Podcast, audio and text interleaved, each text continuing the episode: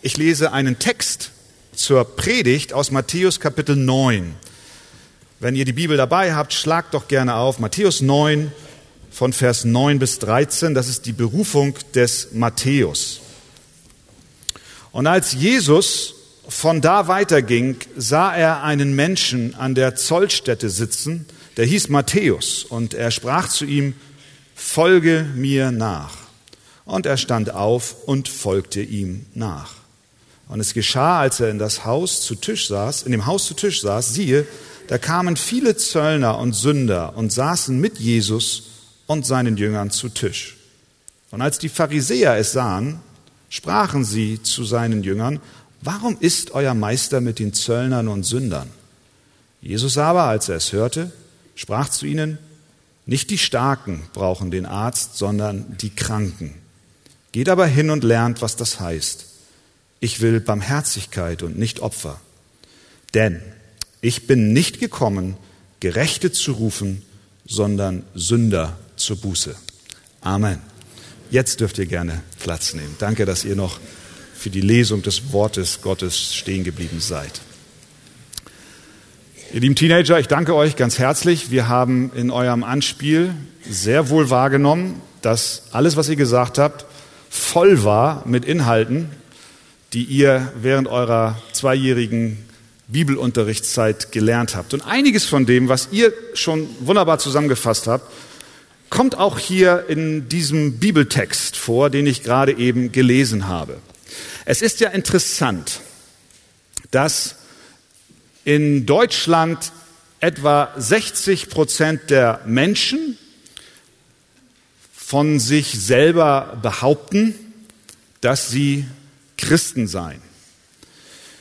Die Frage, die natürlich sich stellt, ist, sind denn diese 60 Prozent der Deutschen in ihrem Leben darauf aus, das zu befolgen, was zum Beispiel die Bibel lehrt? Was macht einen Menschen zu einem Christen? Viele glauben, Sie seien Christ, weil ihre Eltern sie, als sie Babys waren, zum Pfarrer oder Pastor gebracht haben, der sie dann getauft hat. Und einige Zeit später, als sie dann Teenager wurden, wurde diese Taufe bestätigt durch die sogenannte Konfirmation. Für alle die, die heute Gäste sind hier bei uns, wir in der Arche taufen keine Babys, sondern wir taufen solche Menschen, die bekennen mit ihrem eigenen Mund, dass sie an Jesus Christus glauben. Deswegen nennen wir das, was wir hier heute erleben, nicht Konfirmation, also nicht Bestätigung der Taufe, die im Babyalter stattgefunden hat, sondern wir nennen es die Entlassung aus dem Bibelunterricht, die Einsegnung in das Leben. Ja, ist denn das vielleicht die Eintrittskarte in den Himmel? Wenn du erfolgreich den Bibelunterricht absolviert hast, und auch ein bisschen Theater gespielt hast auf der Bühne der Arche, dann wirst du an den Toren des Himmels hineingewunken. Hm? Nein. Nein. Das ist bestimmt nicht der Fall. In Deutschland 60 Prozent der Menschen glauben, meinen sie seien Christen. Auf Jamaika betrachten sich 84 Prozent der Menschen als Christen, ein Drittel der dortigen Bevölkerung geht zur Kirche und trotzdem hat das Land eine der höchsten Mordraten in der ganzen Welt. Und noch interessanter ist oder viel trauriger ist, obwohl 84 Prozent der Leute auf Jamaika glauben, sie seien Christen, sind die Hälfte aller Männer dort drogenabhängig. Irgendwie muss da doch mehr dran sein, als sich selbst Christ zu nennen. Ich befürchte, dass viele Menschen, nicht nur auf Jamaika, sondern auch in Deutschland und sogar weltweit, einem Trug aufsitzen. Man sagt so schön, man lügt sich in die eigene Tasche. Man sagt, man sei Christ, weil man christlich sozialisiert wurde. Aber was macht wirklich einen Christen aus? Ein Pastor, der hier letzte Woche gepredigt hat, der heißt David Platt. Äh, der hat ein Buch geschrieben, das heißt Folge mir nach. Übrigens ist meine Predigt sehr inspiriert von diesem Buch, das ich wärmstens empfehle zu kaufen. Und in diesem Buch erzählt er eine, ein, oder stellt er einen Vergleich auf. Stell dir vor, da sind zwei Freunde, die sitzen in einem Restaurant oder sie haben sich in einem Restaurant verabredet zum Essen und der eine ist rechtzeitig da und er wartet auf den anderen. Und es dauert eine halbe Stunde, bis sein Kollege endlich kommt. Und dann kommt er rein in dieses Restaurant und sagt, oh, entschuldige, dass ich zu spät bin, aber weißt du was, ich bin auf dem Weg hierher über die Autobahn gefahren und ich habe einen Reifenschaden gehabt und dann bin ich auf die Standspur gefahren und wollte meinen Reifen wechseln, aber dann kam ein LKW mit 100 Sachen angerauscht und hat mich erfasst. Ich wurde furchtbar durch die Luft geschleudert, habe mich aber aufgerappelt, bin zurück zum Auto, habe den Reifen gewechselt und nun bin ich hier. So in etwa glauben manche, sie seien Christen, obwohl, wenn du ein Christ bist, etwas Grundlegendes mit dir passiert sein müsste. Wir würden dem Menschen, der sowas erzählt, die Geschichte nicht abnehmen. Wenn jemand auf der Autobahn von einem vorbeifahrenden LKW erfasst wird, dann wird er nicht einfach nur seinen Staub von der Schulter klopfen und sagen, ach, war ja nichts gewesen, da bin ich jetzt. Und so ist es auch mit Menschen, die Jesus begegnen. Nun ist Jesus kein LKW, der dich platt macht. Ja, aber der dich doch vor eine ganz neue Weichenstellung in deinem Leben stellt. Menschen, die Gott begegnen, die wirklich Jesus begegnen, die werden verändert. Die bleiben nicht die gleichen. Die tun nicht so, als wäre nichts gewesen und leben so weiter wie alle anderen auch. Wer dem Schöpfer Himmels und der Erden persönlich begegnet, wer von ihm in der Tiefe seines Herzens berührt wird, wer von ihm von seiner Schuld befreit wird, der bleibt nicht so, wie er mal war. Das heißt, Christ zu sein bedeutet mehr als Mitglied einer Kirche zu sein. Es geht beim Christsein um eine persönliche, individuelle Begegnung und Nachfolge, die ein Mensch mit Christus erlebt. Und wenn das passiert ist, dann ändert sich unser Denken, dann ändert sich unser Wollen, dann ändern sich sogar unsere Beziehungen. Wir können sagen, dann ändert sich unser Leben. Christsein heißt, dem Ruf Jesu kompromisslos zu folgen. Und dieser Ruf lautet, folge mir nach. Das ist es. Folge mir nach. Ich habe drei Fragen, die ich beantworten möchte anhand des Textes, den wir eben gelesen haben. Die Fragen lauten wie folgt. Erstens, wer soll folgen? Zweitens, wer kann folgen? Und drittens, wem sollen wir folgen? Erstens, wer soll folgen? Jesus kam an einer Zollstation vorbei, haben wir gelesen. Er war unterwegs und predigte, hatte kurz zuvor jemanden geheilt. Er kommt an einem Zollhaus vorbei und da sitzt ein Mann, der heißt Matthäus.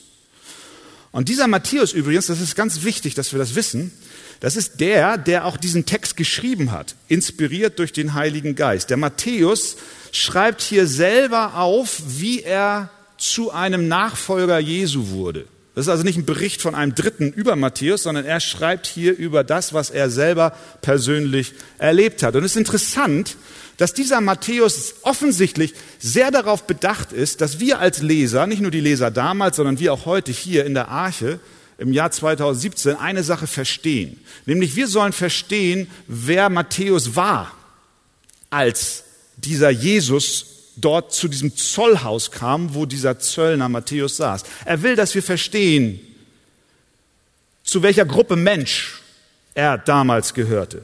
Er schreibt da etwas wie zum Beispiel in Vers 10, da waren Zöllner und Sünder, wo Matthäus sich selber zuordnet. Er schreibt in Vers 11 noch einmal, dass die Pharisäer fragten, Warum ist denn euer Meister, der Jesus, mit den Zöllnern und Sündern? Dann sagt er selber über sich, dass er zu der Gruppe der Kranken gehört und nicht der Gesunden.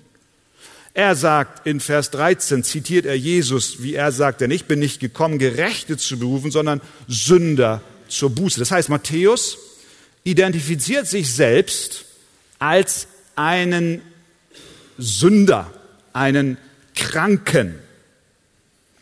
Er gibt sich als Zöllner zu erkennen. Er beschönigt nichts aus seiner Vergangenheit. Nun müssen wir wissen, Zöllner, ja, Zöllner. Heute ist ein Zöllner ein angesehener Beruf. Äh, ja, in Zeiten von offenen Grenzen haben sie nicht viel zu befürchten, aber dann, wenn Zölle erhoben werden, sind sie nicht immer so gern gesehen. Aber sie sind Angestellte meistens des Staates, sie haben einen sicheren Job, sie brauchen sich keine Sorge zu machen um ihre Rente. Aber damals war das anders. Damals waren Zöllner Leute, die ein sehr, sehr schlechtes Ansehen hatten. Warum? Da war ein Warenhandel von Syrien im Norden bis nach Ägypten im Süden und die Waren, die gingen dann durch Israel durch und die Zöllner haben eben diese Zölle erhoben, aber sie haben mehr einkassiert, als was ihnen gestattet war. Sie erhoben auf den normalen Steuersatz noch ein paar Prozent mehr drauf und das, was drüber hinaus sie, äh, sie einsammelten, das steckten sie in ihre eigene Tasche. Das hat natürlich äh, Konsequenzen bei der Bevölkerung, die fanden das nicht lustig und äh, haben natürlich mit den Fingern auf diese Zöllner gezeigt. Aber nicht nur, dass sie selber in ihre eigene Tasche wirtschafteten, sondern sie arbeiteten auch zusammen mit den Römern, der Besatzungsmacht der damaligen Zeit. Die Römer waren in Israel und die Steuern mussten nach Rom abgeführt werden und ein Zöllner, der für die Besatzungsmacht der Römer arbeitete, war natürlich bei seinen Landsleuten nicht gut angesehen. Und so haben die Pharisäer und Schriftgelehrten, das waren die religiösen Führer damals, war für sie der Begriff Zöllner gleichgesetzt mit Sünder. Das waren Sünder. Das heißt, Matthäus zeigt sich selbst hier als ein Sünder. Aber er war nicht nur ein Sünder aufgrund seines Berufes, sondern er war auch ein Sünder aufgrund seines Wesens. Seine Natur war ein Sünder. Wie komme ich darauf? Seine Geschichte beginnt nämlich schon viel früher. Schon im Alten Testament beginnt die Geschichte von diesem Matthäus. Und nicht nur die Geschichte von Matthäus, sondern auch deine und meine Geschichte. Am Anfang, und das haben wir auch von den Teenagern gehört, hat Gott die Welt geschaffen und Adam und Eva in den Garten Eden gesetzt, aber die beiden haben sich gegen Gott entschieden und haben von einer Frucht gegessen, von der Gott gesagt hat, sie sollen nicht essen. Und sie haben somit sich gegen Gott versündigt und somit kam die Sünde in die Welt. Und was wir dann in der Bibel lesen, ist nichts anderes als die Geschichte der Nachkommen von Adam und Eva. Wir lesen da, wie dann auf den ersten Seiten Mord in die Welt kam, Bosheit, Perversion, Korruption. Und einige Seiten später stellt, stellt Gott schon fest, dass das Trachten des Herzens des Menschen von Jugend auf böse ist. So sagt er es in 1. Mose 6, Vers 5. Und das geht durch die ganze Bibel hindurch. Menschen lehnen sich gegen Gott auf. Sie wollen von ihrem Schöpfer nichts wissen. Gott in seiner Gerechtigkeit sagt, Moment, das geht aber nicht. Ich muss eine Ungerechtigkeit bestrafen, weil sonst bin ich nicht ein gerechter Richter und ein gerechter Gott. Und das sehen wir auf den Seiten der Bibel immer wieder. Da ist zum Beispiel in Sodom und Gomorra die Frau von dem Lot, als die Stadt da ver, ver, äh, gestraft wurde, sagt Gott, Lot, geh mit deiner Familie raus, aber dreht euch nicht um. Was macht die Frau von Lot? Die dreht sich um und wird zur Salzsäule. Einige Zeit später gibt Gott ein Gesetz auf dem Berg Sinai und verbietet am Sabbat zu arbeiten. Kurz danach wird ein Mann beobachtet, der sammelt Holz beim Sabbat, am Sabbat. Und was heißt es dann? Gott verlangt dann im 4. Mose 15, dass man diesen Mann steinigt. Immer wieder lesen wir in der Bibel, dass Menschen etwas taten, was gegen die Gebote Gottes verstieß und dass Gott in seiner Gerechtigkeit ihren Tod forderte. Jetzt sagen wir meine Zeit. Das war ein ganz schön blutrünstiger Gott. Wie kommt denn der dazu, so etwas zu tun? Ist Gott nicht ein Gott der Liebe? Reagiert er in solchen Fällen nicht zu heftig? Wie kann er die Todesstrafe verhängen, nur weil jemand sich einmal umdreht? Oder Holz sammelt an einem Tag, an dem Gott gesagt hat, dass es nicht erlaubt sei? Was ist denn das für ein Gott, den ihr da predigt als Christen? Das ist eine berechtigte Frage. Aber ich glaube, wir müssen uns vor Augen führen, dass wir Sünde nicht mit unserem menschlichen Auge betrachten sollen, sondern wir müssen versuchen, die Sünde aus einer anderen Perspektive zu verstehen. Die Strafe für unsere Sünden wird nicht nach unserem Gutdünken festgelegt, weil wir meinen, das wäre angemessen, das wäre okay. Wie schwerwiegend eine Sünde ist, hängt davon ab, gegen wen sie verübt wird. Wer einen Baumstamm Unrecht tut, wird keine so große Strafe empfangen, als wenn er einem Menschen etwas antut. Stimmt's? Deswegen fühlen sich die Menschen in Blankenese, die sich ein schönes Häuschen bauen wollen, so frei, eine Eiche zu fällen, die ihnen den Blick auf die Elbe versperrt. Weil sie wissen, die Strafe wird nicht so groß sein. Ein arabischer Christ hat einmal mit einem einheimischen Taxifahrer über Jesus gesprochen. Und dieser Taxifahrer glaubte, dass er eines Tages für seine Sünden eine Zeit lang in der Hölle bestraft werden würde, ehe er dann in den Himmel kommen würde. Er machte sich darüber keine großen Sorgen, denn er hatte nicht viel Schlimmes getan. Da fragte ihn der arabische Christ, lieber Taxifahrer, wenn ein Fahrgast dir eine Ohrfeige gibt, was machst du dann? Da sagt er dann, halt dich an und schmeiß ihn aus meinem Taxi. Was ist, fragte der Christ, wenn ich irgendeinem Fremden auf der Straße eine Ohrfeige geben würde? Was würde dann passieren? Der Taxifahrer sagt, na, der würde wahrscheinlich seine Freunde rufen und die würden dich verprügeln. Dann fragte der arabische Christ, ja, was würde passieren, wenn ich einem Polizisten eine Ohrfeige geben würde?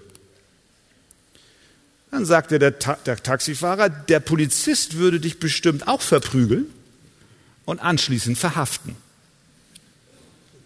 Und dann fragte der Christ, was wäre, wenn ich zum König des Landes gehen würde und ihm eine Ohrfeige ins Gesicht schlagen würde. Das schaute ihn der Taxifahrer ungläubig an, lachte und meinte trocken, das wäre dein Tod. Verstehen wir? Es ist dieselbe Sünde, aber mit unterschiedlichen Konsequenzen. Aus einem Taxi geworfen zu werden, ist was anderes als zum Tode vom König des Landes verurteilt zu werden, weil du die Majestät beleidigt hast. Matthäus war sich seiner Schuld bewusst. Deswegen schreibt er hier in seiner Bekehrungsgeschichte, lieber Leser, ich bin einer von diesen Sündern. Wir messen uns gerne mit unseren Mitmenschen und denken, naja, so schlimm ist es mit uns nicht, aber wir vergessen, dass wir es mit dem höchsten Wesen des Universums zu tun haben. Jesus folgen heißt zu erkennen, dass wir gegen Gott gesündigt haben und Sünder sind. Deswegen, deswegen sagt Jesus, das macht das überhaupt gar keinen Sinn. Jesus sagt hier zum Ende, ich bin nicht gekommen, sagt er. Ich habe es gelesen. Originalton Jesus. Ich bin nicht gekommen, Gerechte zu berufen, sondern Sünder zur Buße. Wer soll folgen? Sünder sollen folgen. Das heißt, Jesus ruft nicht die Selbstgerechten, die von sich meinen, sie seien schon in Ordnung. Für solche Gesunden hat er nicht den Himmel verlassen. Für die hat er auch nicht sein Leben gegeben. Für die ist er auch nicht aufgefahren zum Himmel und auferstanden aus dem Tod. Nein, er, er sagt ganz deutlich, ich bin nicht gekommen, Gerechte zu berufen, sondern ich bin gekommen, Sünder zur Buße zu rufen. Das heißt, ein Christ kennzeichnet sich nicht durch seinen Mitgliedsausweis in einer Kirche aus, sondern er zeichnet sich dadurch aus, dass er versteht, dieser Jesus ist für mich gekommen. Warum ist er gekommen? Weil ich ein Sünder bin, wie alle anderen Menschen auch. Zweitens, wer kann folgen? Erstens, wir haben gefragt, wer soll folgen? Jetzt, wer, wer kann folgen? Matthäus sitzt dort in diesem Zollhaus und war überhaupt nicht auf Gott eingestellt. Der hat da nicht gesessen und auf Jesus gewartet, sondern der ging seiner Arbeit nach. So wie du vielleicht heute Morgen hier reingekommen bist und überhaupt nicht auf Gott eingestellt warst. Du hast gedacht, naja, ich besuche einen schönen Gottesdienst, jemand hat mich mitgebracht, aber dass jetzt irgendwie was hier so intensiv von Jesus gesagt wird, damit habe ich jetzt gar nicht gerechnet. Matthäus hatte Jesus überhaupt nicht auf dem Sender. Er war wie wir alle. Die Bibel bezeichnet uns in Kolosser 1 zum Beispiel als Feind Gottes oder in Johannes 8 als Gefangene der Sünde oder in Johannes 3 das Licht scheuend oder in Epheser 4 mit einem verdunkelten Verstand oder in Römer 1, dass Gott uns gleichgültig ist. Wie kann denn überhaupt jemand Nachfolger Jesu werden, der überhaupt keine Kategorie hat für Gott, so wie du und wie ich? Bevor Jesus mir begegnet war. Wir können nur Nachfolger Jesu werden, zu wirklichen Christen werden, wenn Gott die Initiative ergreift. So war das bei Matthäus. Achten wir darauf, wie Jesus sich diesem Sünder und Zöllner nähert. Es heißt dort, und als Jesus von da weiterging in Vers 9, sah er einen Menschen an der Zollstätte sitzen, der hieß Matthäus und er sprach zu ihm. Das heißt, die Initiative ging von Jesus aus. Er machte sich auf dem Weg zu Matthäus. Das musste so sein, weil Matthäus überhaupt nicht in der Lage war, sich auf Jesus hinzubewegen. Er erkannte gar nicht, wer da ist, wer er ist und was er vorhat. Und hier sehen wir die echte Liebe Jesu für Sünder. Ein lieber Freund. Jesus kommt und sucht Sünder. Er ruft sie bei Namen. Er ruft Matthäus und sagt, komm, folge mir nach. Matthäus hat nicht Jesus gesucht, sondern Jesus hat Matthäus gesucht. So wie du heute Morgen hier reingekommen bist und nicht Jesus gesucht hast, sage ich dir, Jesus sucht dich. Deswegen bist du hier. Er ruft, folge mir nach. Es ist Gottes Initiative. Das sehen wir überall in der Bibel. Gott wird aktiv. Gott nimmt das Heft in die Hand. Gott nähert sich den Menschen und ruft sie aus ihrer Verlorenheit heraus. Inmitten der Boshaftigkeit der Menschen auf den ersten Seiten der Bibel ruft Gott Noah und Noah folgt dem Ruf. Er rief Abraham aus einer heidnischen Stadt. Er rief ein ganzes Volk, Israel, dass sie ihm folgen sollen. Er rief David, der viele andere Brüder hatte. Er rief Männer wie Elia und Elisa, Hesekiel und Jesaja. All die kamen nur zu ihm, weil Gott die Initiative ergriffen hat. Das anders geht's nicht. Er rief Frauen wie Ruth. Er rief Frauen wie Esther und wie Maria. Und jetzt kommt Jesus zu Matthäus und ruft ihn ganz persönlich. Er ruft ihn nicht, weil Matthäus so ein toller Kerl war. Er ruft ihn nicht wegen seines guten Schulabschlusses oder seiner hippen Sandalen. Er ruft ihn auch nicht, weil er cool war, sondern er ruft ihn, weil er ein, er ruft ihn nicht, weil er ein besonderer Mensch war, sondern er ruft ihn, obwohl er kein besonderer Mensch war. Matthäus wurde ein Christ, weil Jesus sich aufmachte und ihn rief. Und so trat dieser Mann in die Nachfolge Jesu, weil Jesus den ersten Schritt tat. Ihr lieben jungen Leute, nicht nur an euch gerichtet, sondern an alle hier in diesem Raum. Jesus ruft auch heute noch. Er ist über die Jahre nicht stumm geworden. In dieser Halle sitzen Hunderte von Menschen, die das bezeugen. Die könnten einer nach dem anderen aufstehen und sagen, ja, Jesus ruft heute noch. Er ruft durch sein Wort. Er ruft durch die Bibel. Er ruft durch die Verkündigung, durch die Predigt seines Wortes. Er ruft durch das Zeugnis deines Freundes. Er ruft durch das Gebet deiner Mutter. Er ruft auf vielfältige Weise. Er ruft in die Erwartung, die du in deinem Leben hast, hinein. Er ruft in deine Freude hinein. Er ruft auch in dein Kummer hinein. Er ruft in dein Vakuum hinein. Er ruft in deine Liebe hinein. Er ruft in deine Arbeitsstelle und, und, und Familie hinein. Er ruft in deine Verzweiflung. Er ruft, wo immer du bist. Und er sagt, folge mir nach. Ich will dich zu einem echten Christen machen, einem Nachfolger Jesu. Und drittens, wem sollen wir folgen? Ganz klar. Es ist immer gut, wenn wir auf die Worte achten, die Jesus benutzt hier. Er sieht Matthäus und er sprach zu ihm, folge mir nach. Jesus will, dass wir Jesus folgen. Je eher im Leben, desto besser. Jesus zu folgen heißt, den Weg zu gehen, den er dich weist.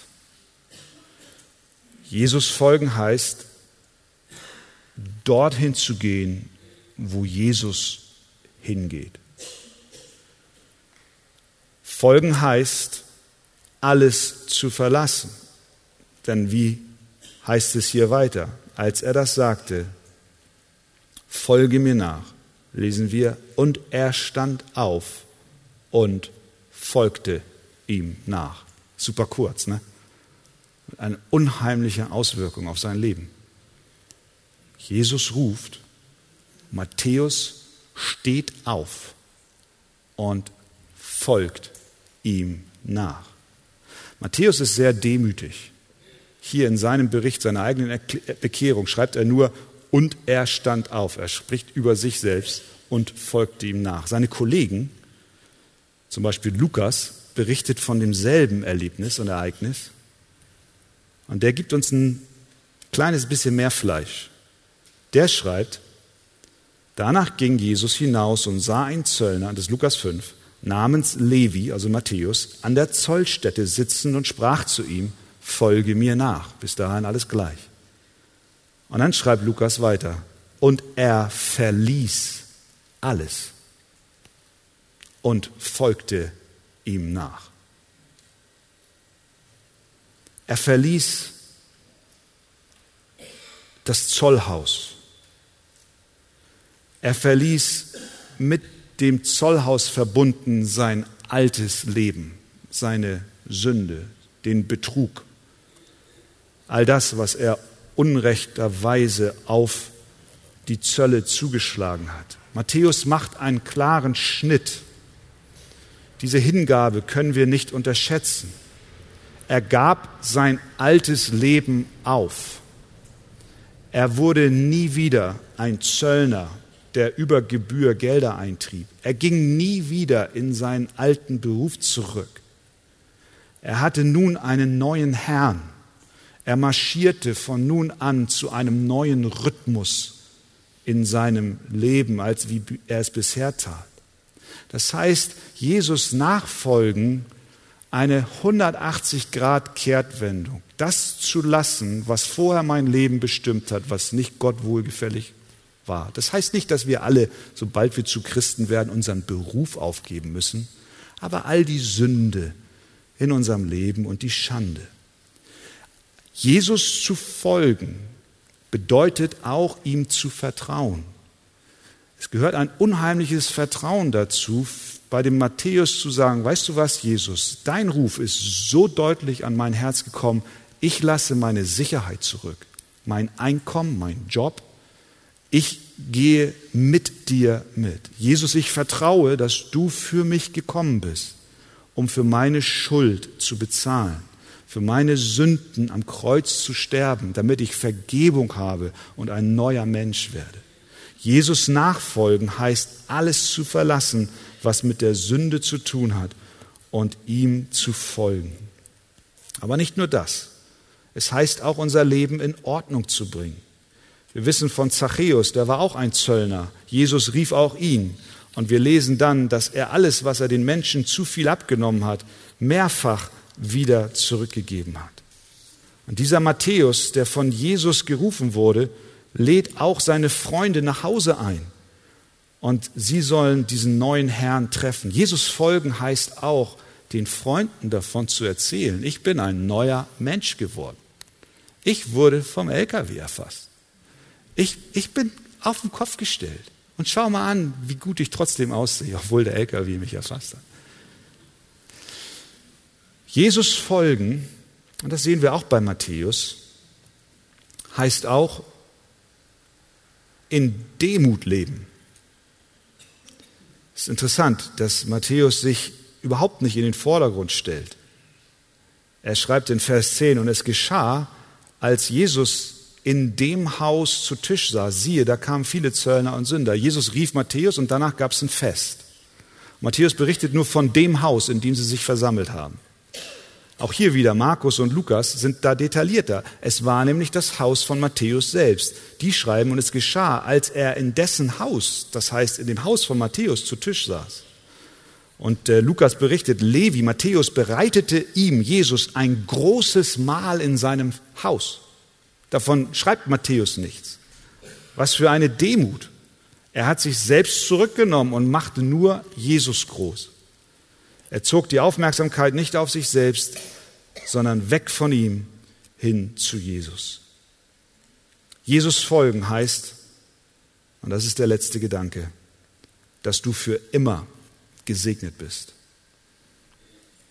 Obwohl Matthäus alles hinter sich ließ, bekam er weit mehr als das, was er verlor. Wenn du Jesus folgst, dann bist du für immer gesegnet. Das bedeutet nicht unbedingt, dass du materiell niemals Not haben wirst. Das heißt auch nicht, dass du nicht auch irgendwann mal krank wirst. Das bedeutet nicht, dass du reich wirst, wenn du Jesus folgst im materiellen Sinn. Nein, Matthäus hätte ein sehr bequemes Leben haben können, ein sicheres Einkommen, einen nahezu unkündbaren Job, alles, was man eben so braucht. Aber indem er Jesus folgte, ließ er auch seine Sicherheit hinter sich und lieferte sein Leben einer von menschlicher Perspektive aus betrachtet ungewissen Zukunft aus.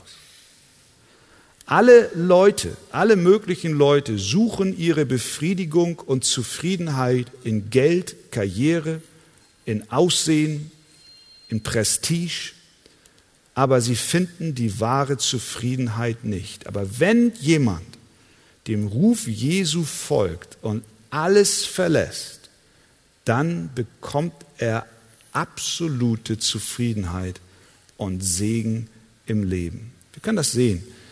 Die Reichen der damaligen Zeit sind uns per Namen nicht mehr bekannt. Matthäus ist uns bekannt, der alles aufgegeben hat. Es geht aber nicht darum, dass Matthäus uns bekannt ist, sondern dass dieser Matthäus zu einem Segen nicht nur für seine Generation, sondern für uns bis heute geworden ist.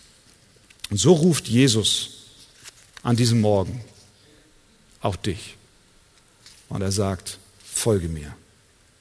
Möchtest du ihm nicht folgen? Amen.